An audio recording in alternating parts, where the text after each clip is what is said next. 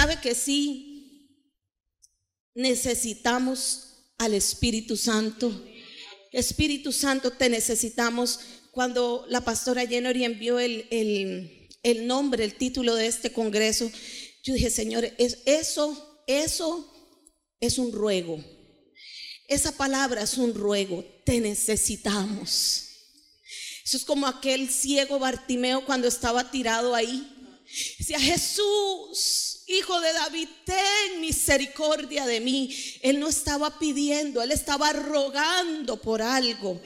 Y, y, este nombre es un ruego, tiene que convertirse en un ruego en cada una de nosotras. Amén. Te necesitamos, eso conlleva un sinnúmero de cosas en nuestra vida. Amén. Yo en esta mañana quiero que usted entienda que el Espíritu Santo de Dios lo necesitamos para ser llenas nosotras, amén, para caminar una vida diferente, una vida de acuerdo al deseo del corazón del Padre para cada una de nosotras, amén. Pero Así conforme nosotras vamos desarrollándonos en el Señor, como mujeres de Dios, como mujeres consagradas, como mujeres llenas de Él, también hay un, una, no un requerimiento, es una necesidad urgente, latente, de que nuestros hijos también se desarrollen en la presencia del Espíritu Santo de Dios. Amén. Porque a veces como que nos olvidamos y creemos que todo es con nosotras. Todo lo que Dios tiene es para mí. Todo lo que yo necesito es para mí. Los quebrantamientos son para mí. Las llenuras son para mí. Todo es para mí. Nos olvidamos que tenemos unas promesas entregadas en nuestras manos que se llaman hijos. ¿Sabe que eso se llaman promesas, pero son destinos? Cada hijo que Dios nos ha dado son destinos. Dígale a la que tiene al lado, ¿usted tiene un destino?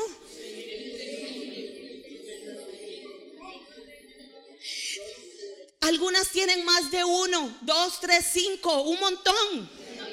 Amén.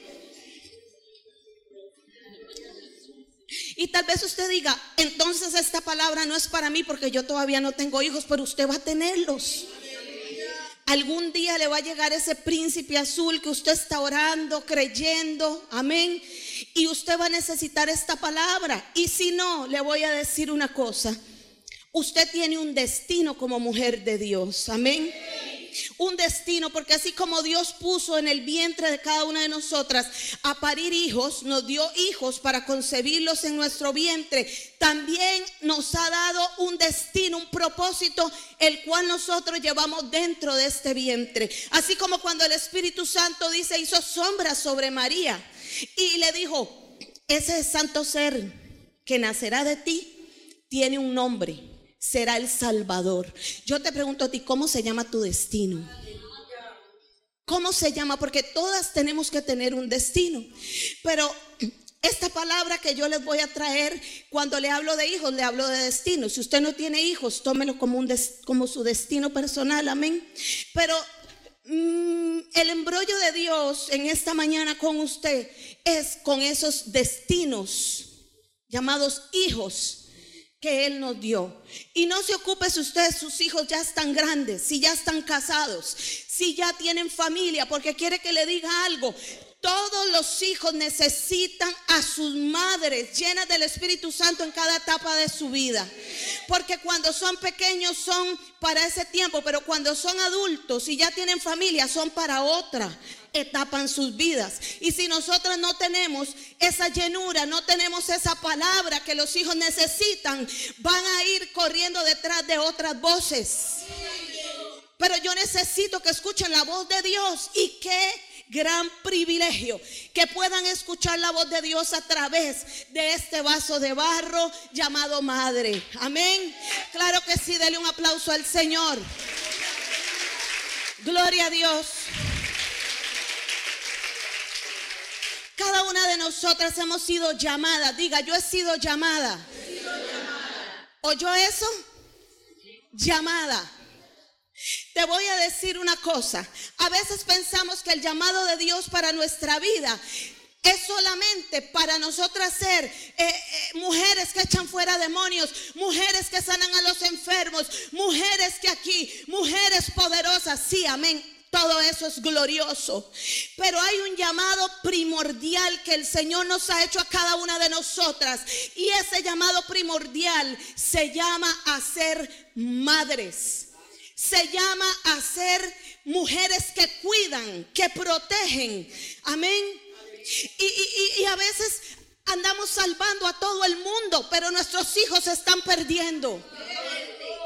Tenemos una gran responsabilidad de ser las mujeres que primero se esfuerzan en enseñar a esos hijos, en que esos hijos cumplan el propósito de Dios, porque tú eres parte del desarrollo del propósito para esos hijos. Amén. Nosotras, las esposas de ministros, tenemos que tener mucho cuidado. Porque a veces en el afán de la iglesia, en el afán de, siempre estar eh, flotando por las nubes de la espiritualidad, se nos olvida que lo primero que el Señor nos llamó a hacer es a cuidar el propósito de esos hijos que Él puso en tu vientre y en mi vientre. Y nosotras nos tendemos a envolver en el ministerio y eso es poderoso. Hay que hacerlo. Yo amo hacerlo. Ayer cuando nuestra madre contaba eso de que eh, eh, yo llegué a la casa y le dije, yo no quiero ser pastora. Es verdad. Yo siempre me acuerdo de eso y me río porque me hace gracia. Evidentemente. Y yo amo el ministerio. Amo servir a Dios. Amo, amo, amo estar en todo lo que se necesite, ayudar a mi esposo. A veces soy la cabeza pensante muchas cosas. Sí, todas las mujeres somos así en el ministerio, amén. Pero yo no puedo olvidar que a mí el Señor me dio tres propósitos y un cuarto que es un hermano que criamos desde que tiene ocho años. Ya se casó, ya es adulto, ya, etcétera pero que tengo esos propósitos en mis manos y que un día el Señor me va a pedir cuentas por cada uno de esos propósitos y destinos que Él me confió a mí. Él no me va a llamar primero a decirme, ¿qué hiciste con aquella iglesia a la par de tu esposo? Él primero me va a llamar a pedirme cuentas por mis hijos, porque ese es el llamado número uno de nosotras las mujeres. Amén. Así que nosotras tenemos que encargarnos de dejar una huella poderosa en el mundo espiritual, pero en la vida de nuestros hijos, en la vida espiritual de nuestros hijos. Amén. Porque nosotras las mujeres somos maternales, ¿cierto? Desde pequeñitas pues yo, yo sentía que yo no era muy maternal. Es que yo he sido, eh, era, amén, era. Era una mujer chúcara también. Y yo decía, yo, vea, no quiero ser pastora. no quiero tener hijos. Al mes y medio de casada, tome, embarazada. Porque el Señor trata con uno. Evidentemente. Pero yo pensaba que yo no tenía esa maternidad dentro de mí. Pero cuando el Señor manda a ese primer hijo, wow, yo digo, ¿qué es esto tan hermoso? Ahora me sigue la segunda etapa cuando el Señor quiere hacer abuela. Dice que es una experiencia sobrenatural. Pero somos así, somos maternales, amén. Y conforme vamos creciendo, de pequeñas a grandes, eso se va despertando y nunca termina. Por eso dije al principio, no importa qué edad tengan tus hijos, la mamá siempre los va a ver como los muchachos estos que no saben hacer las cosas bien. ¿Sí o no? Hasta yo con mi mamá. ¿Por qué usted hace esto así, así? ¿Por qué usted no le pone esto a la comida? Mami, por favor, tengo más de 20 años de casada. Porque ese sentido nunca se va. Ahora, es, todo eso es muy bueno. Pero qué importante es poder mantener ese sentido maternal en cuanto al cuidado de ese llamado en nuestros hijos. Amén. Y no importa la edad que tengan. Así como tú le puedes decir a tu hija o a tu hijo cómo hacer algo en lo natural, también y mucho más importante, dale una dirección en la vida del espíritu, porque esos hijos ahorita muchos la tienen los tienen pequeños y son avivadores en potencia. El mensaje de esta mañana y para las que son de Heredia, yo tenía este mensaje del año pasado ahí, ni lo había escrito, pero estaba en mi vientre. Y cada vez que me tocaba predicar, yo decía, ahora sí lo voy a predicar. Y, el Señor no me dejaba predicarlo. Yo decía, qué raro. Y bueno, gloria a Dios. Y otra vez, el año pasado me tocó compartirle a la iglesia varias veces. Y no pude, no pude predicar este mensaje. Yo entendí el Espíritu Santo quería este mensaje para esta mañana. Amén. Gloria a Dios, porque usted tiene que salir de aquí como una mujer con una fuerte carga por sus hijos. Amén. Gloria a Dios. Este, este eh, tema de hoy eh, se llama nodrizas de avivamiento. Nodrizas de avivamiento, porque cuando nosotros hablamos del Espíritu Santo, hablamos de avivamiento. Hablamos de, llenura, hablamos de transformación, hablamos de un sinnúmero de cosas. Así que voy a tratar de acomodarme aquí a lo que escribí, porque si me bajo de aquí, no le doy chance a la así, a la madre superiora mía. Amén. Gloria a Dios. Satanás busca cómo destruir esos destinos siempre, siempre busca cómo destruir el propósito de Dios para que son nuestros hijos. Amén. Hará lo que sea, buscará cómo arrancarlo, cómo arruinarlo, cómo traer depresiones a los hijos, soledad, un sinnúmero de cosas. Amén. Y vuelvo y repito, nosotras las que estamos en el ministerio o estamos liderando un área, tenemos que estar siempre como atalayas, porque esos espíritus constantemente van a querer venir en contra de nuestros hijos, van a querer venir con soledad, con depresión, con engaño, amén, con desestimación, si nos visita a nosotras a veces. ¿Cómo no va a visitar a nuestros hijos que apenas están en el proceso de conocer a Dios? Tenemos que estar vigías, sabiendo, pero no ignoramos, dice la palabra, las maquinaciones del diablo. No podemos como madres, como mujeres de Dios ignorar que Satanás va a perseguir la semilla que el Espíritu Santo ha depositado en tus hijos. Escúchame, papá y mamá, si estás aquí. Yo le pido al Espíritu Santo del Señor que traiga una fuerte convicción sobre nosotras en esta mañana. Amén. Gloria a Dios. Somos responsables de velar por el cumplimiento de ese destino. Gloria a Dios. Cuando mencione la palabra hijo, también destino, les dije ahora, porque no, no podemos pensar que los propósitos de Dios en nuestros hijos son solamente para que nos hagan compañía. A veces los matrimonios Ay, Dios mío, a veces los matrimonios recién casaditos o cuando quieren pedir hijo ni siquiera piensan en esto. Solo piensan en tener un hijo para que les haga compañía, para que vengan a complementar el matrimonio, para tener alguien a quien cuidar. Si nosotros pensamos solamente de esa manera, mejor nos compramos un perrito. Porque un perrito te hace compañía, es fiel, amén, y es hasta más fácil de cuidarlo. No demanda tanto gasto. Cuando una pareja quiere tener un hijo, primero tiene que pensar qué propósito quiere Dios para estos hijos, para esta niña o este niño que yo deseo dar a luz. Porque nuestros hijos, les dije al principio, son destinos en potencia. Entonces, no es tal cosa de que yo tengo y tengo y tengo hijos sin pensar. ¿Cuál es el propósito de Dios para nuestros hijos?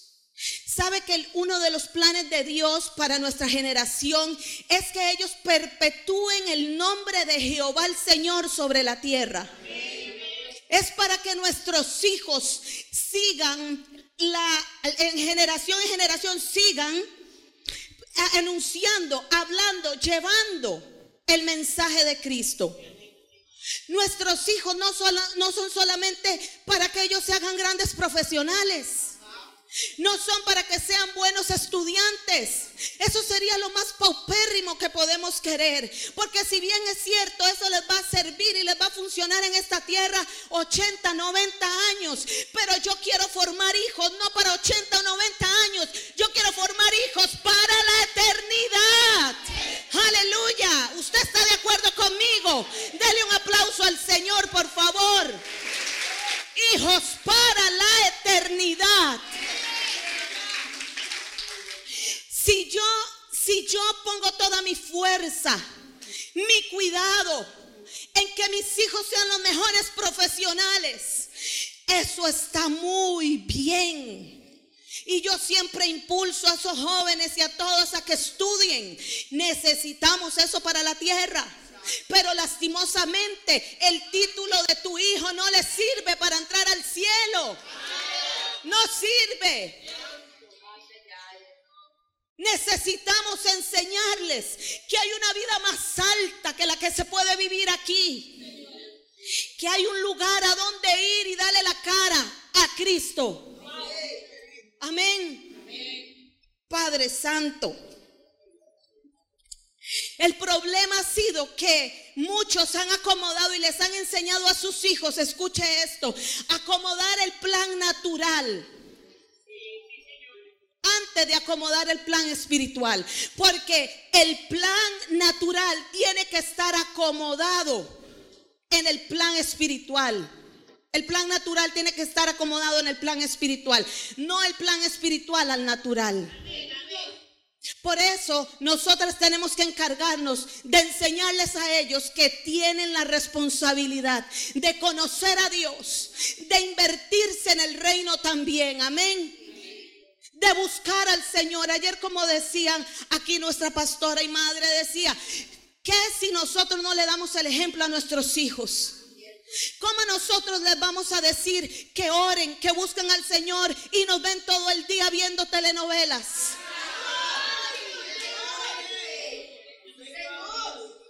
Viendo siempre las series de Netflix está cocinando y viendo la serie de Netflix, ¿por qué mejor no cocina oyendo la palabra de vida? Porque mejor no hace el oficio. Amén. Trayendo al Espíritu Santo continuamente. Gloria a Dios. Por eso a veces los esposos llegan a casa y la atmósfera está cargada. El ambiente está, pero así paupérrimamente cargado. Porque en el día las mujeres a veces no hemos sabido edificar. Me voy a meter ahí para que usted se identifique conmigo, pero gracias al Señor yo no soy así. Por la misericordia de Dios. Pero muchas veces no se ha sabido edificar el día y estamos en casa con los hijos, los quehaceres y con todo, pero lo menos que hacemos es cargar la atmósfera con la presencia y la gloria de Dios, porque hay un hombre que va a llegar cansado del trabajo, agotado, con problemas, con cosas, y va a llegar a esa casa con una atmósfera cargada de novelas, cargada de adulterio, cargada de un montón de cosas. Y ahí empiezan los problemas por cualquier cosita empiezan a pelear. Y, amén. Como dice mi esposo, eso es allá por la China.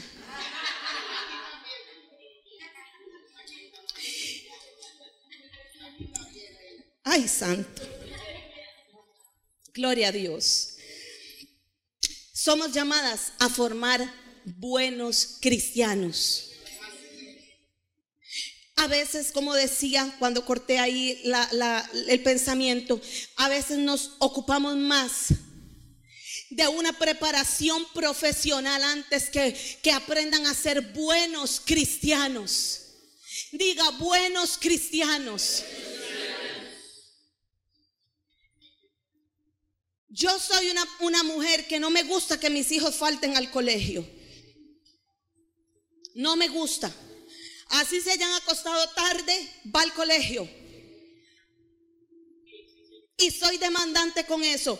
Pero, ¿qué pasaría si yo no fuese igual de demandante en las cosas del Espíritu?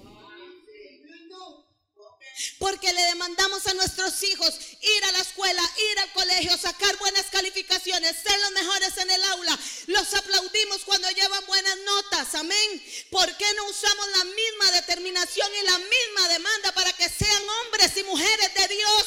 Ah, aleluya. ¿Por qué? Todo tiene un balance y yo ahorita se los voy a hablar. Gloria a Dios. No podemos perder nuestros destinos por la falta de sabiduría. Espíritu Santo, necesitamos tu sabiduría. Wow, que si la necesitamos, Dios mío. Tenemos una demanda de formar buenos cristianos, buenos siervos, buenos ministros. Amén. ¿Qué pasa si de aquí a cinco años ninguno de la generación que se está levantando ahorita anhela el llamado, anhela el ministerio? ¿Qué va a pasar? Podríamos caer en un oscurantismo otra vez. Porque no hay deseos en la generación que se viene levantando. Hoy día en las iglesias están como era yo antes. No, yo no quiero.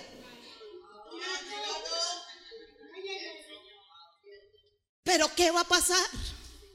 Estamos en los últimos tiempos y sabe que se ha, se ha reservado el mejor vino para el final.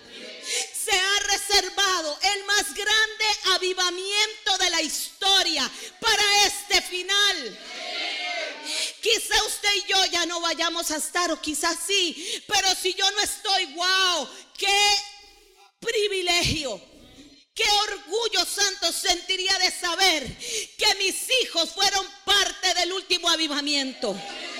Fueron parte del mover, de los que impulsaron, de los que protagonizaron el último avivamiento. Padre de gloria, debemos ser madres fieles, más fieles, escuche esto, en preparar hijos para el plan de Dios que para el mundo. ¿Usted está de acuerdo conmigo? Gloria a Dios. Busquemos Deuteronomio 6, 6, 6.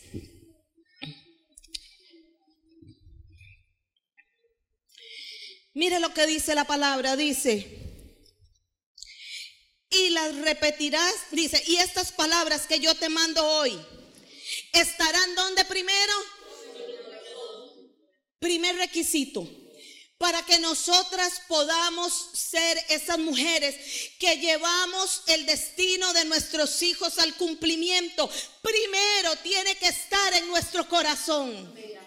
Si en nosotras no hay nada, ¿cómo podemos llevar a esta siguiente generación a ver la gloria de Dios?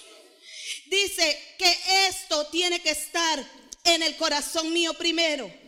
Y después dice en el 7, ahora sí, después de que esté en ti y la repetirás a tus hijos y hablarás de ellas estando en tu casa, andando por el camino, al acostarte, cuando te levantes, amén, y las atarás. Oiga eso, como una señal en tu mano, porque mis hijos, mis hijos, mis hijos son la herencia que Dios a mí me dio. dice, herencia de Jehová son los hijos. Yo le decía a las mujeres la vez pasada, porque estamos pidiendo, Señor, danos un carro, una casa, un mejor puesto. Sí, amén, amén. Pero yo quiero decirte algo, ya el Padre nos heredó a nosotras antes. Esos hijos que tenemos son la herencia que Dios nos dio y tenemos que ser buenas curadoras de esa herencia. Dice, las atarás en tu mano porque eso va a ser la señal al mundo de que hemos parido una generación diferente. De que hemos parido una generación para el plan de Dios, para el avivamiento más grande. Amén. Eso es la señal que tienen que tener nuestros hijos. Gloria a Dios. Y dice, estarán como frontales en tus ojos. Sí que usted no diga, vea, amor, no se deje intimidar por los muchachos. Ya empieza otra vez mi mamá. Con la misma cantaleta de que hay que buscar a Dios, de que hay que orar, de que hay que amar al Señor, de que hay que buscar una experiencia con el Espíritu Santo. De no se intimide. Porque lo que ellos no entienden hoy, mañana te lo van a agradecer. Así que por el camino, en la casa, al acostarse, a toda hora, háblele a sus hijos, aunque no la quieran escuchar. Amén. ¿Cuál es el propósito de Dios con esos hijos? Perpetuar el nombre de Jehová sobre la tierra. Amén. Le voy a leer un verso más, Salmo 78, 5 al 7. Dice, Él estableció testimonio en Jacob y puso ley en Israel, la cual mandó nuestros padres. ¿Qué tenemos que hacer los padres? Notificarla a nuestros hijos. Verso 6. Versículo 6. Para que lo sepa la generación venidera y los hijos que nacerán y los que se levantarán lo cuenten a sus hijos. Gloria a Dios. ¿Sabe qué quiere decir eso? Que Dios es un Dios generacional. Que a través de una sola mujer que entienda esto, generaciones van a ser tocadas. Hasta tres generaciones van a ser tocadas por el poder de Dios y la palabra de Dios. Amén y esos hijos a sus hijos y esos hijos a sus hijos. Y nuestra generación, dice la palabra, es bendita sobre la tierra. Amén. Es bendita y grande en la paz. Amén. Yo me rehuso a haber parido hijos para el mundo.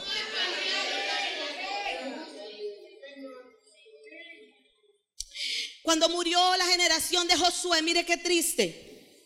Dice que cuando murió esa generación, eso está en el libro de jueces 2.10, créame. Cuando murió esa generación, dice que se levantó otra generación, pero había una gran diferencia entre una generación y otra. La que murió conoció a Jehová, pero la que se levantó no conocía a Jehová. ¿Sabe qué me da a entender eso? que la generación que pasó no fue diligente en levantar hijos que amaran y conocieran a Jehová. Y dice que como consecuencia esa generación se fue detrás de dioses ajenos.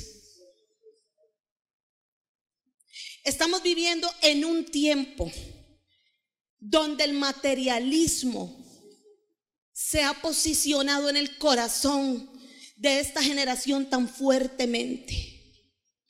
Que si no le compras unas tenis de marca, ya no quieren ponérselas.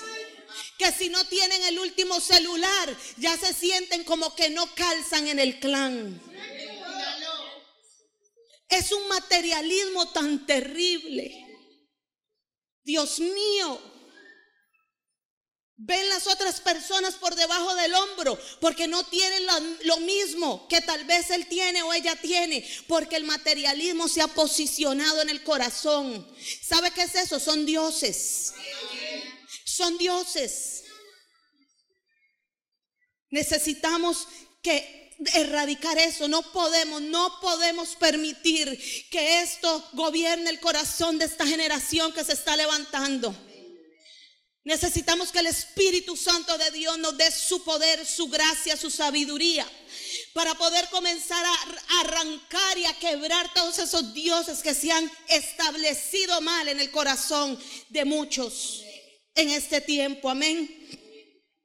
El propósito de nuestros hijos es que sean instrumentos de avivamiento Diga, diga, diga, pero créalo. Diga, Señor, mis hijos son instrumentos de avivamiento. Son instrumentos de avivamiento y no me importa lo que el diablo hoy esté queriendo hacer en ellos. Porque el propósito de Jehová está por encima. Amén. Nosotras las mujeres somos parte fundamental en el desarrollo de esos destinos proféticos. Tenemos que darnos a desarrollar en ellos el carácter de Dios. Gloria a Dios. Isaías 59, 21 dice, y este será mi pacto con ellos, dijo Jehová. El espíritu mío que está sobre ti, diga sobre mí. Ve cómo hay un espíritu glorioso que nos predicaron y nos enseñaron hermosamente en esta mañana. Hay un glorioso Espíritu Santo que está sobre ti, sobre mí, sobre cada una de nosotras. Dice, y mis palabras que puse en tu boca no faltarán de tu boca ni de la boca de tus hijos, ni de la boca de los hijos de tus hijos, dijo Jehová, desde ahora y para siempre, y sea esto por estatuto perpetuo, aleluya. No faltará la palabra, el Espíritu de Dios sobre nuestros hijos, amén. Padre Santo, qué poderosa arma de guerra es esta contra el diablo. Pelear contra el diablo no es solo venir a un culto de martes y Uy, Padre Santo, un arma poderosa de guerra es formarle hijos a Dios. Es que esos hijos se le paren al diablo, amén. Rompan maldiciones, así como nosotras tuvimos que aprender a romper maldiciones. Eso es lo que Dios quiere. Y rápidamente les voy a tocar sobre dos mujeres, rápido, de la Biblia, que tenían algo en común. Ambas eran nodrizas. Las dos fueron llamadas a ser nodrizas. Usted sabe que es una nodriza, una que cría, una que resguarda, una que protege. Amén. Eso es una nodriza. Moisés, en Éxodo 2.1. Vamos a ir rápido. Éxodo 2.1. Gloria a Dios. Gloria al Señor. Voy a leer. Esto me sigue ahí. Un varón de la familia de Leví fue y tomó por mujer a una hija de Leví, la que concibió y dio a luz un hijo. Y viéndole que era hermoso, le tuvo escondido tres meses. Pero no pudiendo ocultarle más tiempo, tomó una arquilla de juncos y la calafateó con asfalto y brea y colocó en ella al niño.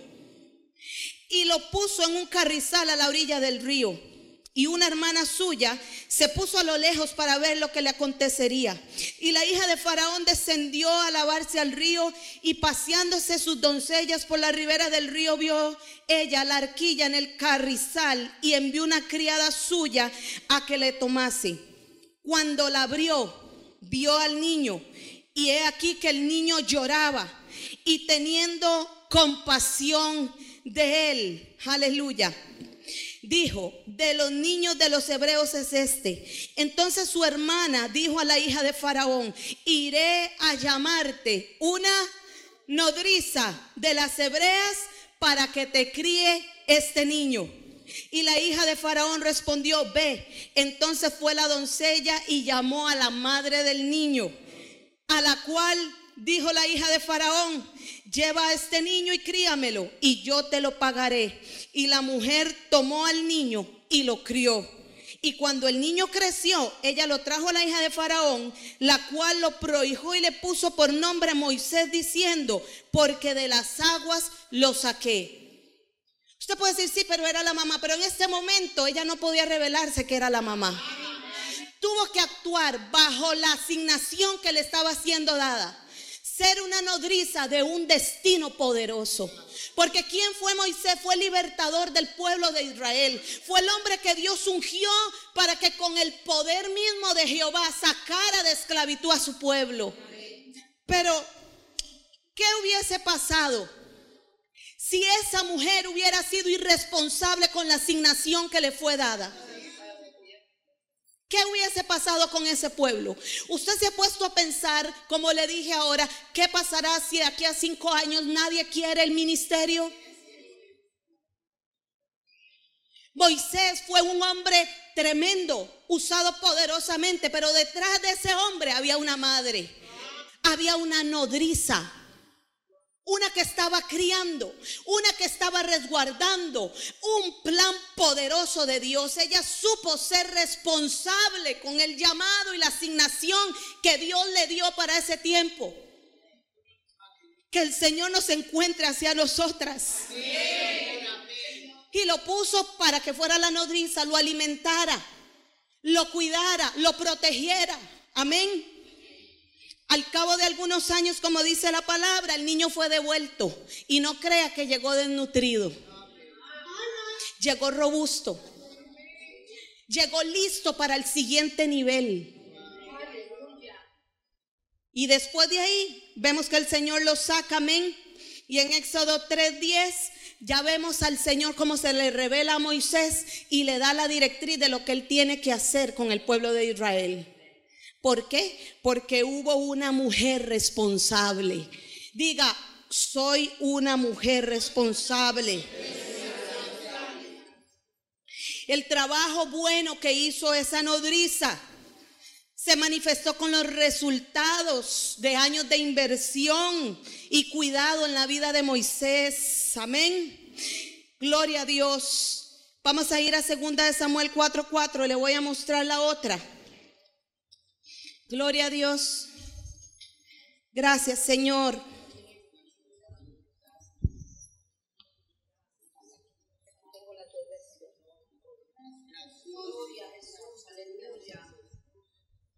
Gloria a Dios.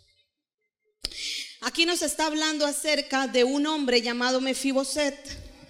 Santo el Señor. Dice la palabra del Señor en segunda de Samuel 4.4. Perdón, ya. Es que no, el internet no me lo, no me lo jalaba. Dice, y Jonatán, hijo de Saúl, tenía un hijo lisiado de los pies.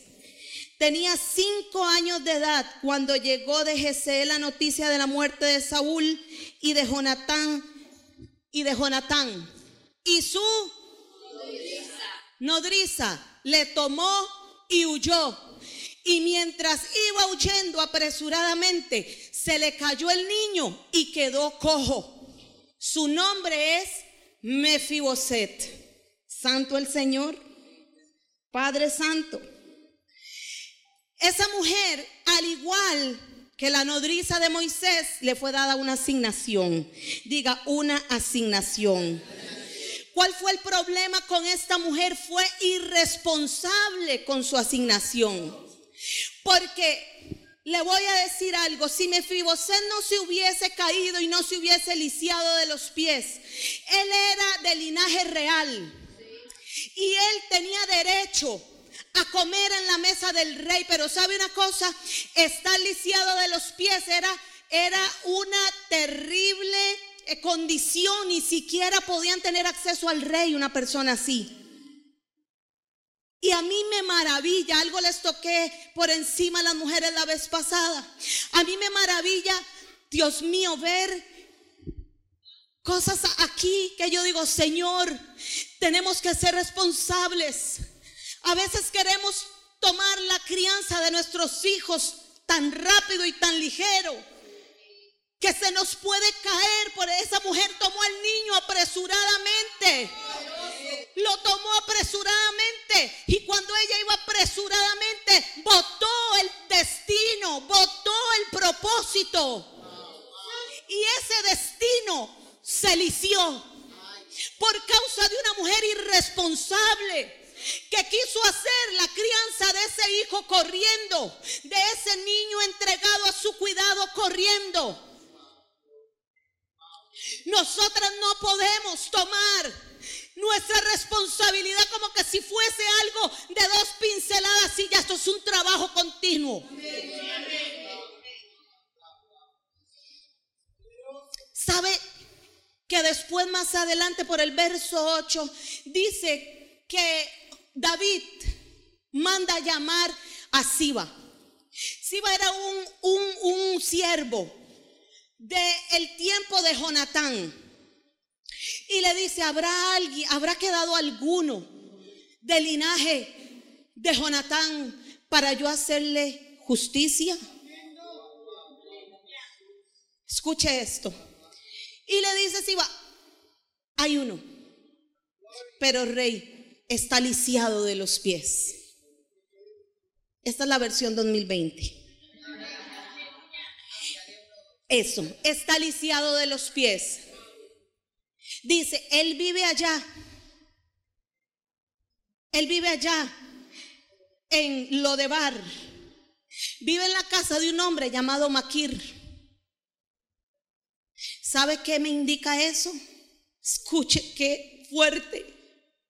Mefiboset tuvo que pasar necesidades. Ni siquiera tenía una heredad. Tenía que vivir arrimado en la casa de Maquir por causa de que su nodriza no fue diligente en cuidar el propósito. Ese hijo de Jonatán tuvo que sufrir desprecios, maltratos, dolores, pobreza. Porque cuando nosotras somos descuidadas y no somos diligentes con los destinos que nos fue encomendado, eso va a producir consecuencias negativas. Y me ser lisiado de sus pies, viviendo arrimado, siendo de linaje real. ¿Cómo usted se explica eso? Ay, y cuando lo llama el rey David y se presenta delante de él, mire lo que le dice. Vea, porque Padre Santo, segunda de Samuel 9, 9, 4.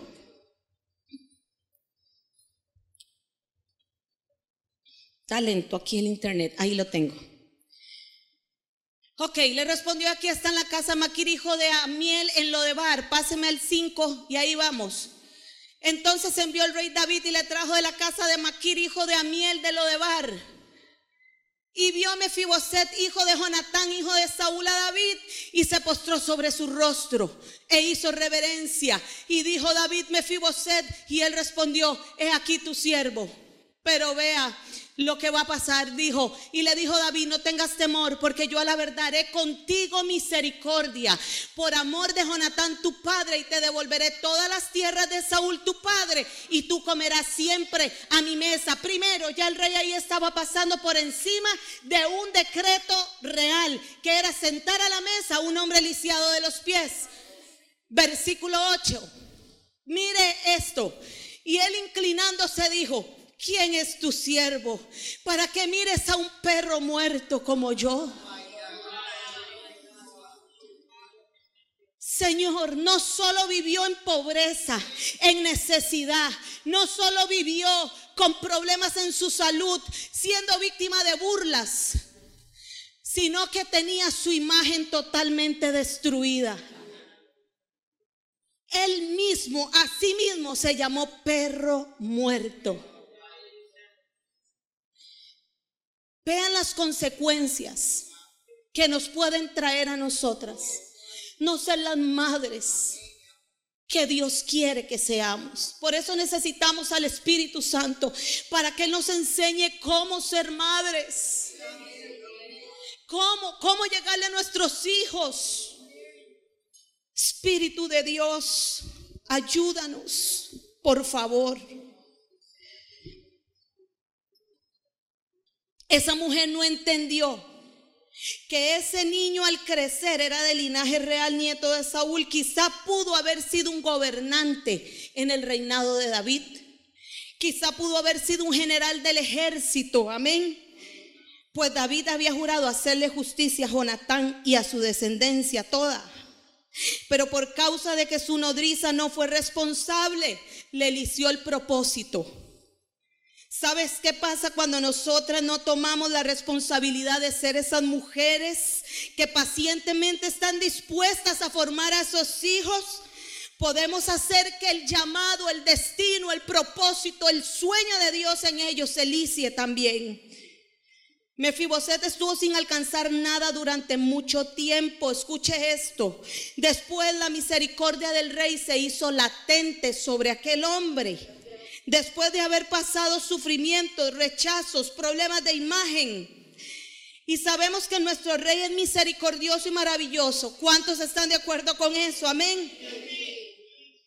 Pero nosotros no podemos esperar a que la misericordia de Dios se manifieste para hacer lo que tiene que hacer con nuestros hijos si nosotros podemos evitarles todo ese dolor.